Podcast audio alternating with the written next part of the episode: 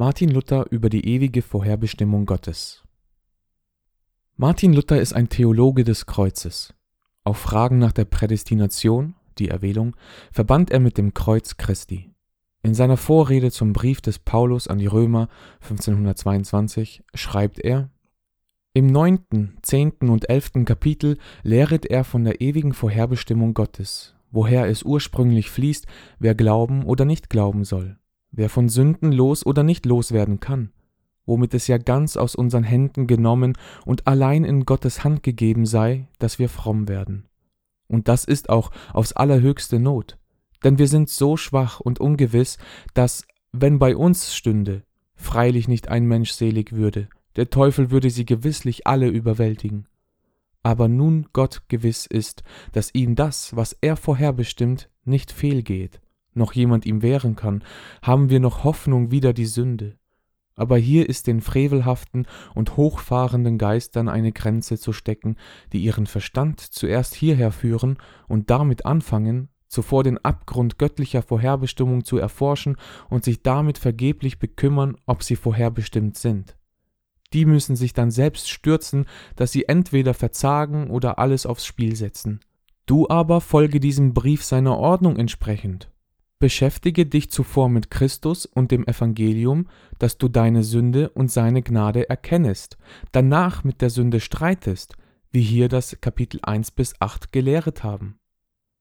Danach, wenn du zum achten Kapitel gekommen bist, unter das Kreuz und Leiden, wird dich das die Vorherbestimmung im neunten, zehnten und elften Kapitel recht verstehen lehren, wie tröstlich sie sei. Denn ohne Leiden, Kreuz und Todesnöte kann man die Vorherbestimmung nicht ohne Schaden und heimlichen Zorn wider Gott behandeln. Darum muss der alte Adam zuvor richtig tot sein, ehe er dies Ding leide und den starken Wein trinke. Darum sieh dich vor, dass du nicht Wein trinkest, wenn du noch ein Säugling bist. Eine jegliche Lehre hat ihr Maß, Zeit und Alter. Übrigens nahm Luther diese klare Position auch in seiner bereits 1515 1516 erschienenen Vorlesung über den Römerbrief ein. Zu Römer 9, Vers 5 hält er fest: All dies beweist, dass die Vorherbestimmung und die Unumstößlichkeit der Gnadenwahl, aber nicht die Gerechtigkeit des menschlichen Willens das Heil begründen. Ähnlich schreibt Luther am 30. April 1531 an Barbara Liskirchen die mit der Anfechtung von der ewigen Vorsehung hoch bekümmert war, dass er diese Krankheit gut kennt und bis auf den ewigen Tod in dem Spital gelegen habe. Ist man also von der Frage gequält, ob man erwählt ist, soll man zu Christus fliehen. So schreibt Luther, unter allen Geboten Gottes ist das das Höchste, dass wir seinen lieben Sohn, unseren Herrn Jesus Christus uns vor Augen stellen sollen, der soll unseres Herzens täglicher und vornehmster Spiegel sein, darin wir sehen, wie lieb uns Gott hat und wie er so sehr als ein frommer Gott für uns gesorget hat, dass er auch seinen lieben Sohn für uns gegeben hat. Hier, hier, sage ich, lernt man die rechte Kunst von der Versöhnung und sonst nirgends. Da wird sich's finden, dass ihr an Christus glaubet, Glaubt ihr, so seid ihr berufen. Seid ihr berufen, so seid auch ihr gewisslich zum Heil vorherbestimmt. Diesen Spiegel und Thron der Gnade lasst euch nicht aus den Augen des Herzens reißen, sondern wenn solche Gedanken kommen und wie die feurigen Schlangen beißen, so seht ihr ja nicht den Gedanken noch den Schlangen zu, sondern kehrt eure Augen immer ab und schauet die eherne Schlange an, das heißt, den für uns gegebenen Christus. So wird's besser werden, so Gott will. Interessanterweise kommen in seinen bekannten Schrift vom unfreien Willen Begriffe wie Erwählung, Vorherbestimmung oder Vorsatz eher selten vor. Meist redet Luther vom Vorherwissen Gottes. Hier ein ungewöhnliches Zitat. Ich übergehe hier jene stärksten Gründe von dem Vorsatz der Gnade, von der Verheißung, von der Kraft des Gesetzes, von der Erbsünde, von der angenommenen Erwählung Gottes, deren keiner ist, der nicht für sich allein von Grund aus den freien Willen aufhebt.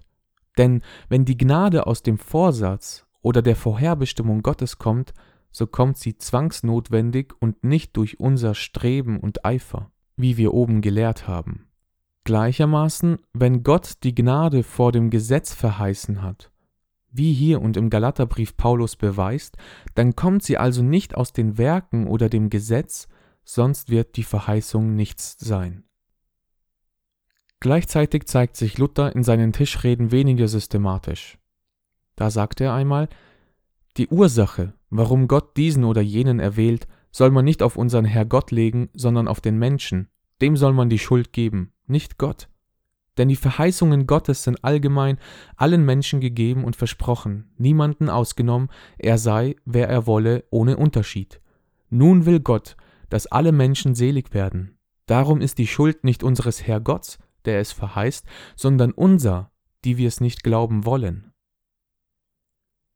Die Verknüpfung aber mit dem Kreuz Christi bleibt bei Luther. So sagt er, man soll sich mit allem Fleiß vor der Disputation über die Vorsehung hüten, denn dadurch wird ein Mensch dahin gebracht, dass er Gottes Wort und der Sakramente nicht achtet, dass er Christus mehr für einen grausamen Tyrannen und Henker hält als für einen Heiland.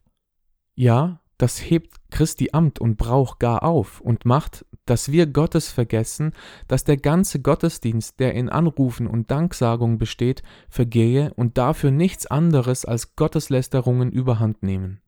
Darum ergreife wieder diese Disputation das Wort, in welchem du Gott offenbart und wahrhaft abgemalt hast und die große Wohltat Christi erkennst. Von dem lass dich durch keine anderen Gedanken abführen, sondern bleib bei Christus. So hat mir Staupitz oft geraten, wenn du über die Vorherbestimmung disputieren willst, so fang bei den Wunden Christi an, dann werden alle Gedanken darüber aufhören.